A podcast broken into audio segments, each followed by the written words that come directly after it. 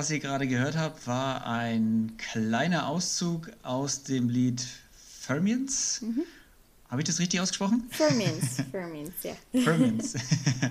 ähm, von einem der Alben von meinem heutigen Gast und das ist die Frederika Krier. Hi. Hi.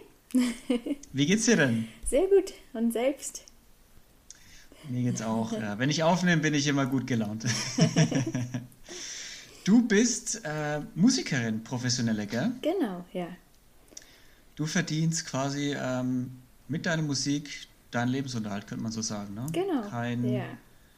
Keine Festanstellung irgendwo, sondern ja. richtig, äh, richtig. Äh, selbstständig. Ja, 100% Musiker.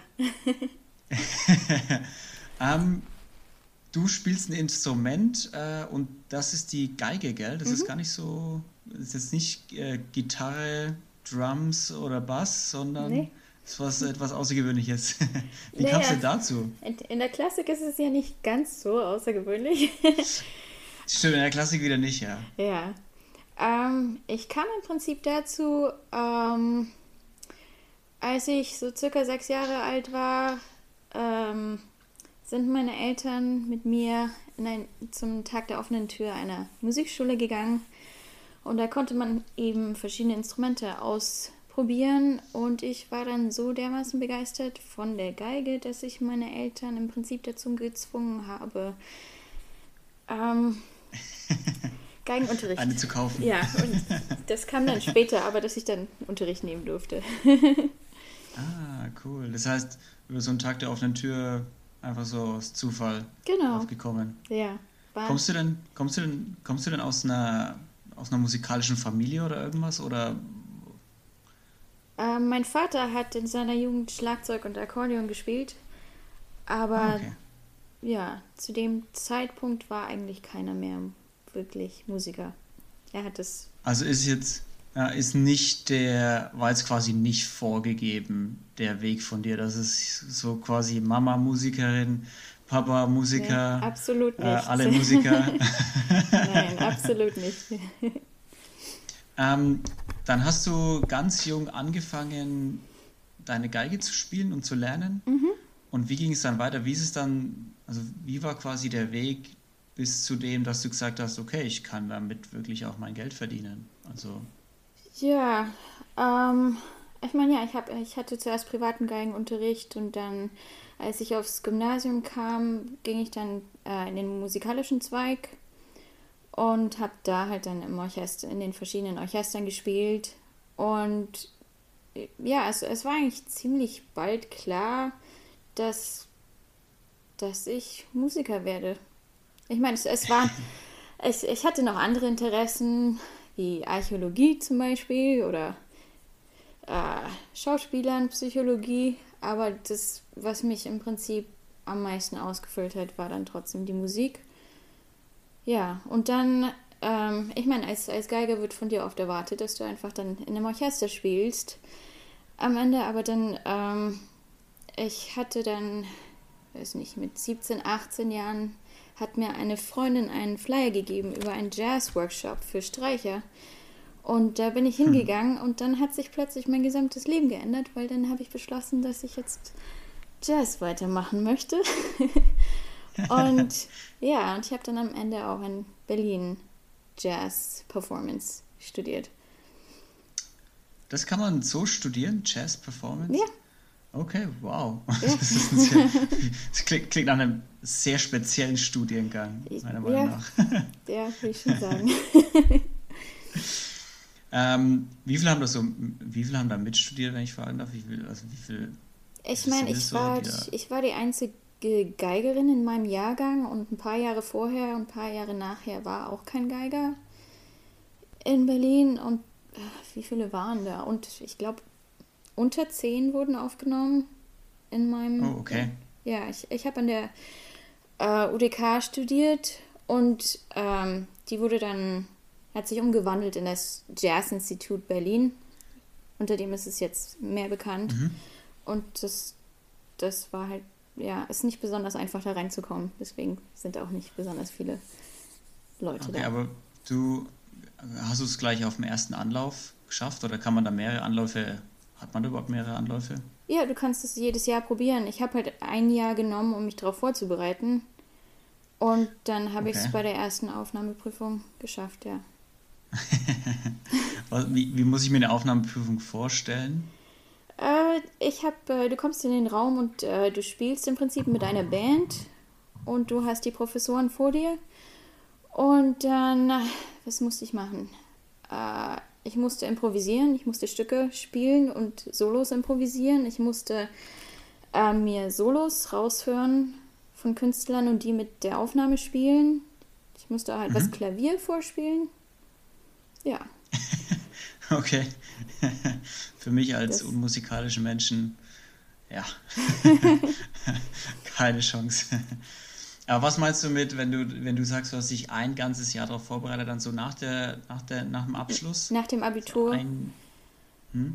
Ähm, ja, ich habe dann im Prinzip Ethnomusikologie in Bamberg studiert, aber habe im Prinzip die Zeit mehr drauf genutzt, weil ich, ich habe die Entscheidung, Jazz zu machen, ja relativ spät getroffen und bin ja auch sehr spät auf Jazz überhaupt gekommen. Und ja, ich, ich war halt einfach sehr am Anfang und ja.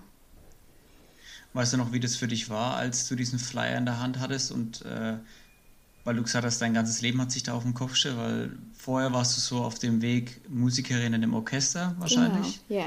und danach warst du so auf dem Weg Musikerin in einer Jazzband oder eine eigene Band haben oder Soli machen.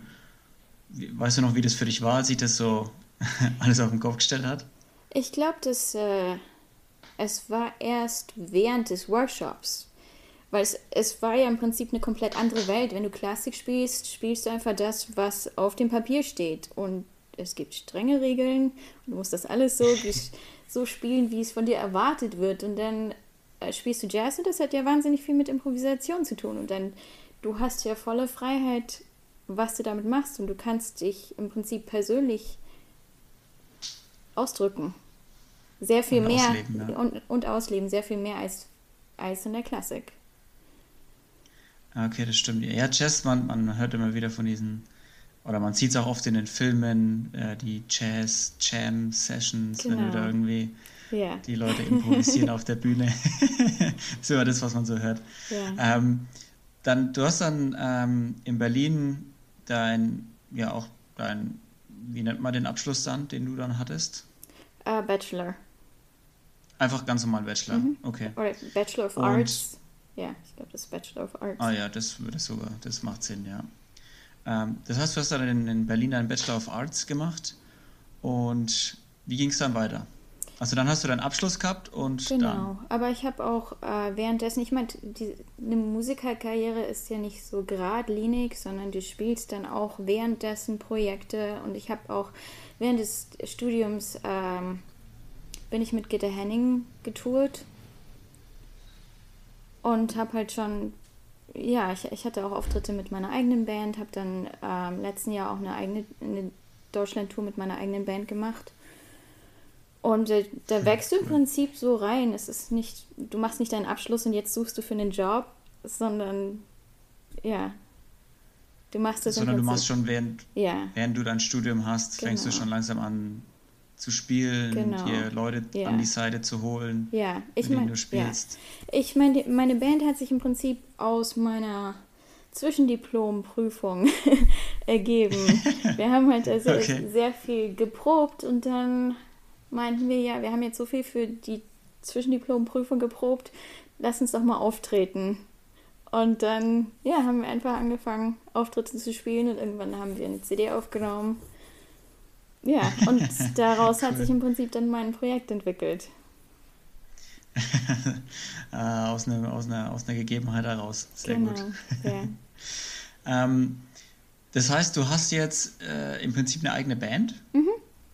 Ähm, und gehst du auch solo auf, Kon auf Tour, Konzerte, hast du auch Solo-CDs oder machst du alles mit einer Band?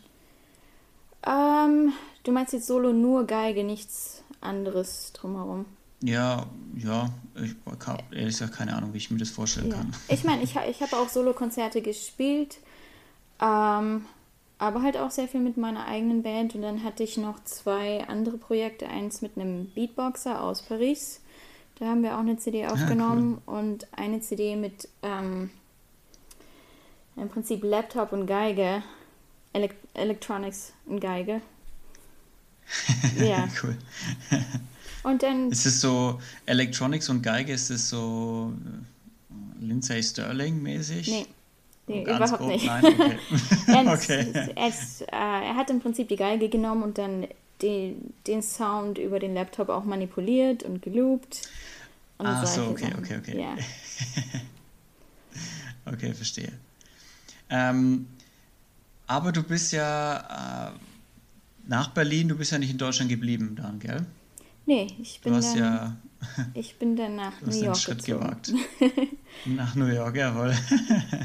Der Big Apple. Warum? Äh, weil New York im Prinzip äh, die Hauptstadt des Jazzes, würde ich mal sagen. Das ist, ja.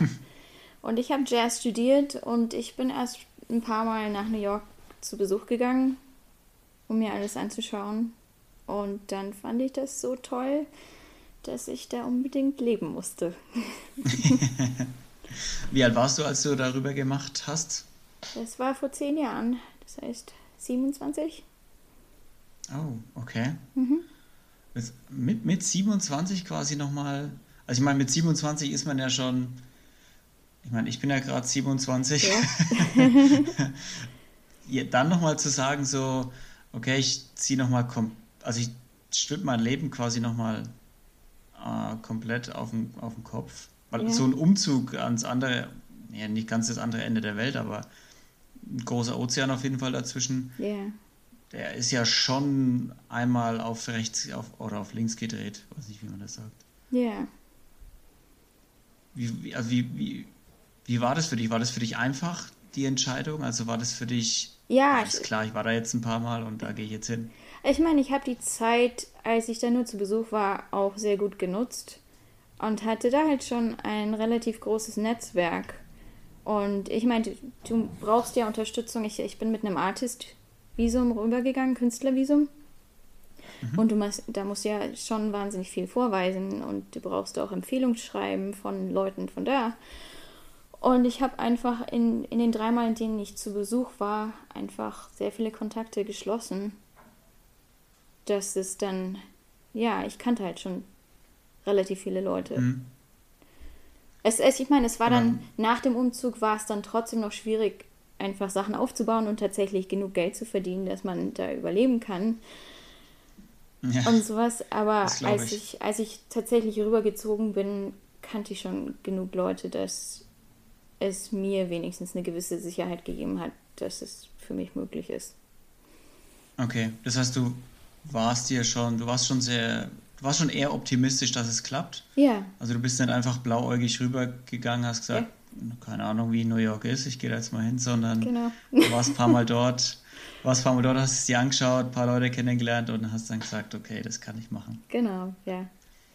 War es denn, ähm, weil, also ich weiß aus einer ganz guten Quelle, dass New York jetzt nicht unbedingt die günstigste Stadt ist zum Leben. Absolut nicht.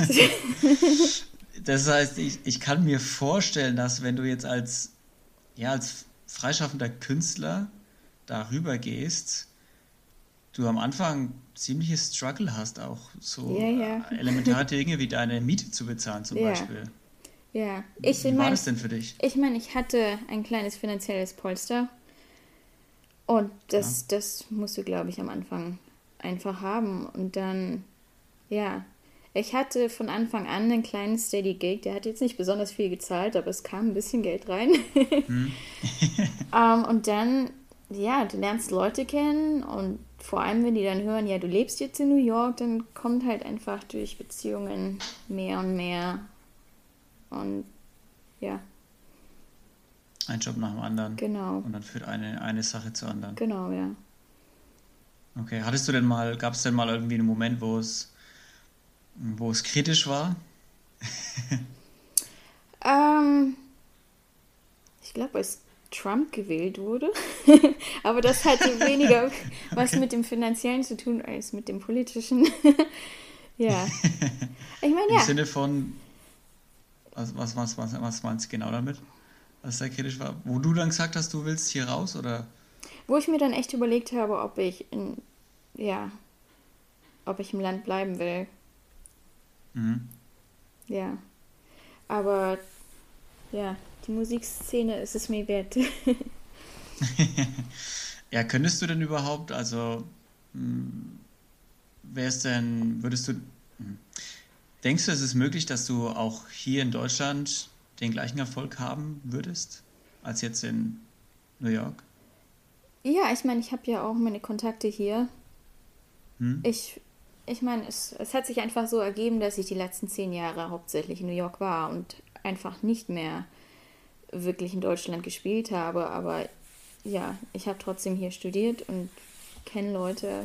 Wenn, wenn ich mir in, das ja. Kopf setz, in den Kopf setze, dass ich jetzt wieder hierher ziehen möchte, das, ähm, ich sehe da jetzt nicht großartig wirklich Probleme. Es, es, wird wieder Probleme. Eine, es wird wieder eine Zeit dauern, um Sachen hier aufzubauen. Aber ja. Das wird klappen, ja. wenn du es dir in den Kopf setzt. ja. ähm, aber grundsätzlich ist jetzt nicht der, also der Plan ist schon noch erstmal weiterhin in New York zu bleiben auch. Ja. Also ich meine, jetzt gerade bist du ja nicht in New York, jetzt gerade bist du ja in Deutschland. Ja, ich meine, es kommt darauf an, wie sich die Dinge weiterentwickeln. Vor allem jetzt mit Corona und mit den Wahlen im November hm. sind ja viele, auch viele Unruhen. Ähm, das stimmt. Ja, ich muss das abwarten. ähm, um nochmal auf die Zeit zurückzukommen von, vom, von Anfang New York. Ähm, wie, wie kann man sich das so vorstellen? Weil ich habe also ich wirklich keine Ahnung, wie das ist als Musiker in New York. Man kennt es mhm. aus manchen Filmen und so. Ähm, kannst du das ein bisschen genau beschreiben, wie das so ist? So wie, wie fängt es genau an? Ja, wie fängt es genau an und wie kommt es dann von du bist da und setzt deinen ersten Fuß auf amerikanischem Boden bis zu du spielst dann vor ja, Konzert, Konzerthallen oder yeah. so? Um, ähm, Im Prinzip, du musst sehr viel, äh, du hast sehr viele schlaflose Nächte. Als ich das erste Mal nach New York gekommen bin, war ich im Prinzip jede Nacht unterwegs auf diesen Jam-Sessions, auf denen du, die du schon erwähnt hast. Die gibt es hm. überall in, der Stadt. Jede, jede Nacht ist eine Jam-Session irgendwo. Und da gehst du hin und versuchst zu spielen.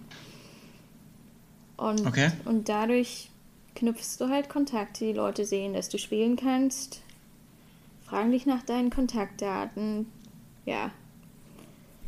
Und das, das machst du halt jede Nacht, versuchst dein Spielen zu verbessern und dich, dich weiterzubilden und so, so gut zu sein, wie du kannst. Weil da ist ja auch eine wahnsinnig große Konkurrenz. Und ja, einfach weitermachen.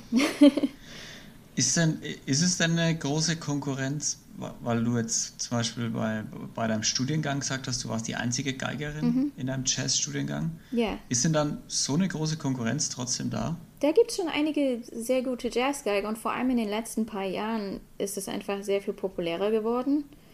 Jazz mhm. auf der Geige auch in Europa. Und ja, es gibt schon wahnsinnig viele gute Jazzgeiger mittlerweile weltweit. Okay, alles klar. Das heißt, man muss sich dann doch schon ein bisschen durchstrampeln und durchkämpfen. Ja, ja. Aber würdest du sagen, äh, alles in allem ist das ganze Musikbusiness, in dem du bist, äh, würdest du sagen, das ist ein Haifischbecken oder eher man unterstützt sich gegenseitig und pusht sich? Mm, es kommt drauf an, beides. Ja? Ja. Kommt, es kommt darauf an, wen man Vorsicht hat, meinst du? Ja, der, ich, ich meine, nee, ich weiß es. okay. ja, nee, es, es kommt wirklich darauf an und du musst halt ein sehr gutes, ähm, wie heißt das auf Deutsch? Menschenkenntnis entwickeln. Menschenkenntnis, ja. Ja. Ich meine, ich, ich wurde auch äh, übers Ohr, wie heißt es, übers Ohr gezogen? Übers Ohr gehauen. Übers Ohr gehauen. Und ich, ich habe auch sehr, sehr gute Kollegen, die mich wahnsinnig unterstützen. Und ja, man hat beides. Hm. Aber es, ist, mit, es äh, ist halt auch einfach dadurch, dass es so schwer ist, in New York zu überleben und die Mieten sind wahnsinnig hoch, alles ist wahnsinnig teuer, da ist halt einfach wahnsinnig viel Druck. Hm. Und ähm, ja, es ist nicht einfach. Was meinst du so mit übers Ohr gehauen? Also was kann ich mir darunter vorstellen? Äh, dass du Auftritte machst und dann am Ende nicht dafür bezahlt wirst. Dass du, ich, oh. ja, das, ich musste jetzt vor, vor, kurz bevor ich nach Deutschland gekommen bin, Anwälte einsetzen für eine Sache, für die ich erstmal nicht bezahlt wurde oder dass Leute ähm, sein Projekt nehmen und damit Werbung machen und dann äh, Auftritte buchen, auf denen du dann nicht da bist. Ja, okay. Und solche Sachen. Ähm, ja, alles Mögliche. Wie, was löst es in dir aus, wenn du sowas, äh, wenn, wenn sowas dir passiert? Wie, wie kann ich mir das vorstellen, wie du reagierst? äh, äh, ich meine, natürlich, es ist, es ist sehr frustrierend und man wird natürlich erstmal wütend. Aber du musst ja, ja trotzdem alles sehr diplomatisch lösen. Am Ende. Und ich meine, du solltest im Prinzip im Musikbusiness nicht wirklich Brücken. Brücken. Oder einfach Kontakte abbrechen oder dich mhm. mit Leuten so verwerfen, dass, dass du nicht mehr mit denen arbeiten kannst. Ähm, ja, du musst diplomatisch sein, aber trotzdem auf dein Recht pochen und ja. klar machen, was Sache ist. Ja, ja, ich meine, wenn man selbstständig ist, dann macht es yeah. für einen halt kein anderer, ne? Ja. Also wenn du es selber nicht machst, äh, dann ja. wer sonst? Ja. War das, war das für dich, ähm, wenn du, du hast es gesagt, genau vor zehn Jahren äh, oder ungefähr ja, vor zehn Jahren bist du nach New York? Im April waren es zehn Jahre.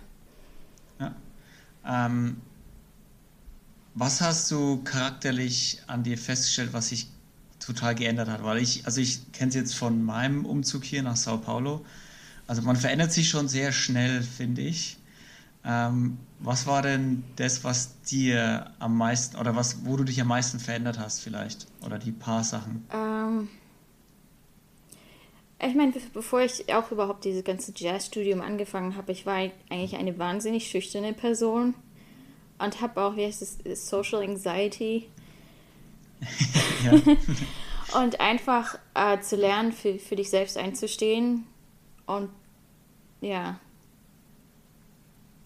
So dieses Sachen. auch mal auf den, auf den Tisch zu hauen genau. und auf sein genau. Recht zu pochen. Genau, ja. Leute anzusprechen, ja. rausgehen. Ja. Aber wenn du eher schüchtern bist, dann stelle ich mir auch eine Jam-Session halt als eine Herausforderung am Anfang vor, weil ja. so, du bist schüchtern, viele Leute, Fremde, alle. Du hast keine Ahnung, was auf dich zukommt. Ja. So, du musst ja, ja. improvisieren. Genau.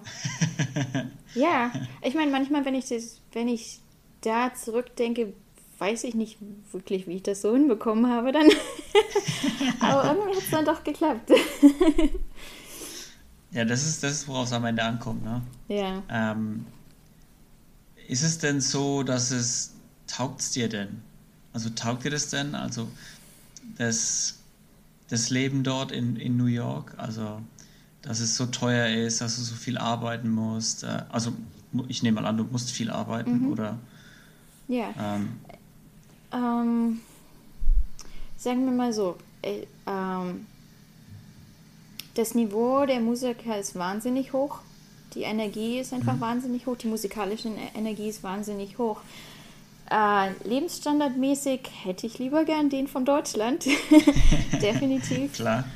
Ähm, aber das, ja, im Moment ist mir das Musikalische einfach diese Einbuße wert. Mhm. Ja, man muss halt im Prinzip für alles im Leben dann überlegen, welchen, welchen Preis ist man bereit zu zahlen für das, was einem wichtig ist. Absolut richtig. Absolut richtig, ja. Äh, hast du denn dann, gibt es denn irgendwie einen Plan, Hattest du, hattest du den Plan, als du nach New York bist? Also dann, keine Ahnung, dass du gesagt hast, in fünf Jahren will ich, was weiß ich, vor wie vielen Leuten spielen oder eine, meine eigene Band haben, auf Tour gehen, zwei Alben veröffentlicht haben? Ähm, nicht wirklich. Und ähm, das ist im Nachhinein vielleicht ein, ein Problem. Ich meine, ich habe ich hab sehr viele Sachen einfach auf mich zukommen lassen, was auch ein Vorteil ist, weil du dann einfach offen, hm. offen für viele Sachen bist. Und da bin ich halt auch dazu gekommen, dass ich mit vielen verschiedenen Projekten und in vielen verschiedenen Genres gespielt habe. Wofür zum Beispiel an, andere Kollegen von mir nicht wirklich so offen waren. Ich, ich hatte eine Freundin, mhm. mit der ich nach äh, New York gegangen bin, die war so, ich spiele nur Mainstream Jazz und nichts anderes. Okay. Und ähm, ja, und ich habe im Prinzip Sachen angenommen, die die mir angeboten wurden. Und dann mein erster Steady Gig war westafrikanische Musik. Und dann habe ich halt Bras okay. brasilianische Musik gespielt. Ich habe sehr lange in einer Funkband gespielt. Einfach frei in einem ähm, Orchester, das frei improvisiert hat. Ähm, ja. Wie, wie kann ich mir das vorstellen, ein Orchester, das frei improvisiert? Ähm, es ist ähm, im Prinzip ein Orchester mit mit Leuten, die improvisieren können. Und du hast einen Dirigenten, mhm. der gibt dir Zeichen. oder und, und sagt, wer spielt, wer nicht spielt, welche Gruppe spielen soll, laut oder leise, mit, einfach mit Hand, Handzeichen. Und dann hast du auch manchmal Soli und ja. Manch, manchmal lernst okay. du Melodiefragmente oder kleine Melodien und die werden dann verändert durch irgendwelche Zeichen. Ja. Aber du hast, du, du bist im Prinzip in einer Gruppe mit, und jeder in dieser Gruppe ist, fühlt sich wohl mit Improvisation. Und man muss halt sehr aufeinander hören, natürlich auch, damit es nicht einfach nur in, in Krach hinausläuft. ja, klar. Ja, klar. Ähm, ja. Ist es, weil du, ähm, okay, das ist jetzt eine sehr, äh, die, die, interessiert wahrscheinlich nur mich, die Frage, aber ähm, also ich gehe auch ganz gerne mal auf klassische Konzerte ab und zu und ich denke mir immer die ganze Zeit, der Dirigent, der da vorne steht, so, jetzt mal blöd gesprochen, aber bräuchten wir den überhaupt? Weil die spielen, die spielen doch alle ihr, ihr Ding, da brauchst einen, der irgendwie das Ding zum Laufen bringt und dann spielen die doch ihren Stiefel runter, oder? Ja. Ähm, sagen wir mal so, ich habe mit sehr, sehr guten Dirigenten zusammengearbeitet und ich habe mit sehr schlechten Dirigenten zusammengearbeitet. Mhm. Und eigentlich, wenn ich, wenn die Musiker wirklich sehr gut sind und vor, ja, könntest du im Prinzip ohne Dirigenten auskommen. Aber je größer die Gruppe wird, ähm, desto schwieriger wird es im Prinzip. Und ein Dirigent gibt dir ja nicht nur den Puls an, sondern auch dynamische Zeichen und, und Phrasen und ja. Okay, also er, er hält, er hält im Prinzip schon, schon er hält schon das Orchester zusammen. Okay. Definitiv. Okay. Gut. Also es ist, ja. Es ist ab sofort anders. brauchen, brauchen wir da doch den Mann mit dem, mit dem Stab. Ja. Aber ich habe auch, ähm, ich auch in Orchestern gearbeitet und ich habe auch Orchester gesehen, äh, wo der Dirigent nicht wirklich mit dem Orchester zusammen war. Okay, das, wie, wie, wie merkt man das dann oder wie stellt sich das dann raus? Also hört oh, man das, dass das dann einfach nicht man, passt? Oder? Man, man hört rein gar nichts. Man sieht nur, dass, dass die Handgesten des Dirigenten nicht mit, ein, nicht mit dem Rhythmus zusammenpassen, zum Beispiel. Oder mit dem Puls. Ah, okay. Und solche Sachen. Ah, okay. Alles klar. Ähm, Hast du denn, hast du denn jetzt einen Plan? Also du hattest keinen Plan, als du angekommen bist, oder keinen konkreten Plan. Hast du denn mittlerweile irgendwie, denkst du so ein bisschen im Voraus? Weil es ist ja doch ein sehr, ja, ich weiß nicht, schnelllebiges Geschäft auch, oder? Oh ja, definitiv. Ja, ich meine, ich muss mir, ich muss mir überlegen, äh, was für Möglichkeiten ich habe in Bezug auf Einkommensquellen, die jetzt nicht unbedingt mit Live-Performance oder Auftritten zu tun haben, weil das ist mhm. natürlich jetzt im Moment sehr schwierig. Ähm, ja. Oder ja. Viele Musiker müssen sich natürlich jetzt auch überlegen, ob, ob sie einen, ähm, eine Karriereänderung machen, ja. machen würden. Ja. Ich Kommt das für dich in Frage? Noch nicht wirklich, aber es, das ist halt ist echt, man muss sehen, wie sich die Dinge weiterentwickeln. Hm. Ich glaube, für mich ist im Moment eher die Entscheidung, ob ich wirklich wieder in die USA zurückgehe oder ob ich erstmal in Deutschland bleibe. Weil in Europa, ähm, Europa sieht die Situation sehr viel besser aus für Musiker als in den USA im Moment. Definitiv, ja. Definitiv. Ja. Ähm, das heißt, gibt es denn für dich, hast du denn einen Plan B? Falls es, also erstmal hast du einen, hattest du einen Plan B, falls es nicht geklappt hätte irgendwie, falls du irgendwie gesehen hättest, boah, nee, das, ich fasse hier ja gar keinen Fuß nach zwei, drei Jahren.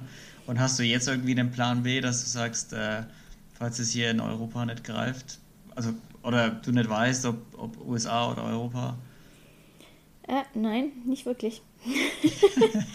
es war, ja, es war für mich eigentlich immer klar, dass ich das machen möchte. Und das war, mhm. das halt, da werden, glaube ich, viele Musiker auch das Gleiche erzählen. Ich meine, Musiker zu werden ist wirklich überhaupt keine leichte Sache und du hast sehr viele Einbußen. Und es ist, es ist nicht wirklich eine Entscheidung, die du triffst, sondern die, die Musik entscheidet sich für dich im Prinzip. Mhm. Also entweder ja. du hast eine Art, also entweder du hast ein Talent dafür ein bisschen oder halt. Ja, oder im Prinzip, du kannst es fast als Berufung. Berufung? Ah, okay. Ja, hm. ja okay. Bist du denn, bist du denn glücklich? Also jetzt mal, wenn, wenn wir jetzt mal Corona ausschließen vielleicht. Ja. Warst du denn happy in, in New York? War das für dich so, wie du dir das vorgestellt hast? Äh, ich war definitiv happy. Es war natürlich nicht so einfach, wie, wie ich das am Anfang dachte. Oder ich, ich meine, Dinge sind ja nie wirklich so, wie, wie du es dann im Prinzip denkst. Dass, vor allem, wenn du in ein anderes Land ziehst und es ist. Es sieht oberflächlich, die Kultur sieht sehr ähnlich aus, aber dann ist es doch alles anders. Ja. Und ja, du, du lernst deine Kultur ja erst kennen, wenn du tatsächlich da lebst. Das kannst du ja nie vorher wissen. Definitiv, das kann ich bestätigen. Ja. So. Die ganzen Klischees, ja. die man hat über gewisse, über, über alle Länder. Ja. Ich sag mal so, die Hälfte davon stimmt meistens nicht. Ja. Und die andere Hälfte hat schon meistens irgendwo ihre. Daseinsberechtigung. Ja. was, war, was war für dich der größte Kulturschock von Deutschland nach Amerika? Ähm, die, ähm, die Art, wie Leute auf dich zugehen. Es ist einfach, ich, ich hatte dann später den Eindruck, dass sehr viele Leute im Prinzip eine Art Maske tragen und immer sehr viel ähm, Positivität vorgeben. Mhm. Alles ist ja. immer ganz, ganz toll, jedem geht's super. Ähm, aber das ist halt einfach eine oberflächliche Maske und es ist manchmal echt mhm. schwer, dann in die Tiefe mit Leuten zu gehen und tiefere äh, Beziehungen zu knüpfen mit Leuten. Mhm. Das heißt, du meinst, die sind eher, also eher oberflächlich und. Es ist halt im Prinzip, so vor, äh, vor allem im Musikbusiness würde ich sagen, dass halt erstmal ähm, ähm, es ist im Prinzip wie eine Show erstmal. Man gibt an, jemand zu sein, der, ah, okay. der man eigentlich nicht ist. du verkaufst dich als Supermusiker, yeah. obwohl du vielleicht noch gar nicht so der Supermusiker bist. Aber du wirst es schon mit ein bisschen. Nee, es, es, geht, es geht eher mit, um, um Persönlichkeit und halt einfach so, dieses. So. äh, was, ähm, was mir in New York aufgefallen ist, dass es sehr viel mehr ähm, extreme Charaktere gibt. Im Prinzip fast, fast so wie Cartoon-Charaktere. ja. Einfach, dass die Persönlichkeiten sehr viel extremer sind. Okay, okay, verstehe, verstehe. Würdest du, was würdest du jemanden raten, der auch ja, Musikerin oder Musiker werden möchte, hast du irgendwie einen Tipp für die, für die Mädels und Jungs da draußen? Ähm, definitiv sehr viel üben, die Fähigkeiten verbessern, so, so, so gut man eben kann. Und wirklich, wenn, wenn man sich das in den Kopf gesetzt hat, dass das wirklich das ist, was man machen möchte, nie äh, das, das nicht aufgeben, weil es, man wird ähm, Obstacles, Hindernisse. ja, ja. Es, es, kommen sehr, es kommen sehr viele Hindernisse auf einen zu und man wird eben sehr viel getestet, ob das wirklich das ist, was mhm. du möchtest. Und man ja. muss halt eine gewisse Stärke entwickeln und halt auch, es wird auch viele Leute geben, die dir dann sagen, dass du nichts kannst und du musst halt trotzdem auf dich selber vertrauen. Okay.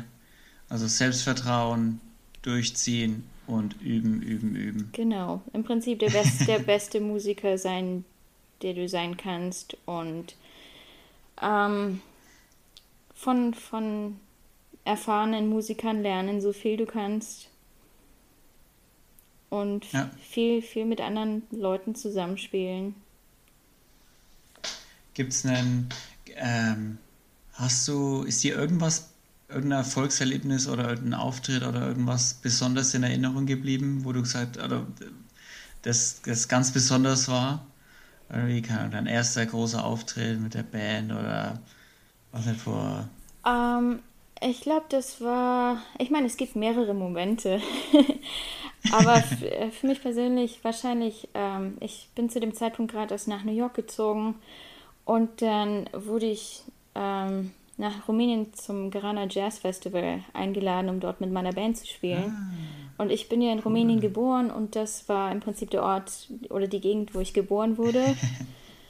Und cool. das war schon was sehr Besonderes. Das glaube ich, das ist schon ziemlich besonders. Ja. ähm, wenn wir jetzt, äh, wir haben jetzt ganz viel auch über Leute geredet und über Connections und Networking und sowas. Wen würdest du denn gerne mal hier im Podcast hören? Hast du jemanden, der, der dich selber auch inspiriert hat in deiner, in deiner näheren Umgebung, von deinen Freunden? Ähm, inspiriert, ich meine, sehr, sehr großer Einfluss für meine Entwicklung war David Friedman. Mhm. Ich habe auch mit ihm studiert, ist ein Vibraphonist aus den USA. Wie, ein, ein, ein was? Ein Vibra was? Vibraphonist okay. was, ist, was ist ein Vibraphon? ah, ein großes Xylophon. ah, okay. ah, okay. Ja. Und den, äh, der, der, der hat dich inspiriert, auf welche Weise?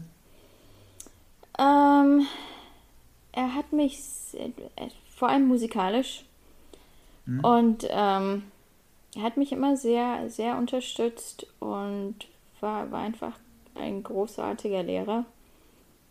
War, war sehr offen, ja. Ja. sehr gut, sehr gut. Das reicht schon. Ähm, willst du den, willst du, ähm, ich schaue jetzt auf die Uhr, wir haben jetzt auch schon wieder fast 40 Minuten gequatscht. die Zeit fliegt. ähm, Willst du, willst du den Jungs da und den Mädels außen noch irgendwas auf dem Weg mitgeben, außer das, was wir jetzt gerade schon hatten mit Üben, Üben, Üben? Viel Selbstvertrauen und durchbeißen. Ja, ähm, finde heraus, was deine Werte sind und was dich im Leben glücklich macht. Und triff deine eigenen Entscheidungen und übernimm Kontrolle, aber auch Verantwortung für dein eigenes Leben. Sehr schöne. Sehr schöne Worte. ähm, ja, super, vielen Dank. Äh, wir, ich würde sagen, wir haben es, ne? Okay. Ähm, wenn du magst, äh, dann mach einfach noch ein bisschen Werbung für dich. So, wo findet man dich ähm, im Internet? Wo kann man dich anhören? Okay. Wo kann man dich jetzt gerade live sehen? Das ist wahrscheinlich ein bisschen schwer, aber. Da kann man mich jetzt gerade nicht live sehen. ja, ähm, ich bin auf Facebook, Instagram, YouTube unter Friederika Krier. Ich habe eine Website www.friederikakrier.com oder einfach meinen Namen googeln und da kommt dann genug. Sehr gut. Ähm, dann vielen lieben Dank, dass du den Spaß Danke mitgemacht dir. hast. Äh, schön, dass du da warst. Und ich wünsche dir noch alles äh, Gute weiterhin für die, für die, ja, für die Zukunft, dass es sich irgendwie ausgeht, dass du dein, dass du wieder einen Weg findest nach mhm. Corona. Mhm. Dankeschön. Ähm, und ihr findet den Podcast wie immer auf inspirierend äh, unterstrich anders auf Instagram und natürlich auf Spotify. Und an dieser Stelle schön, dass ihr dabei wart und wir hören uns nächste Woche. Bis dann. Tschüss. Tschüss.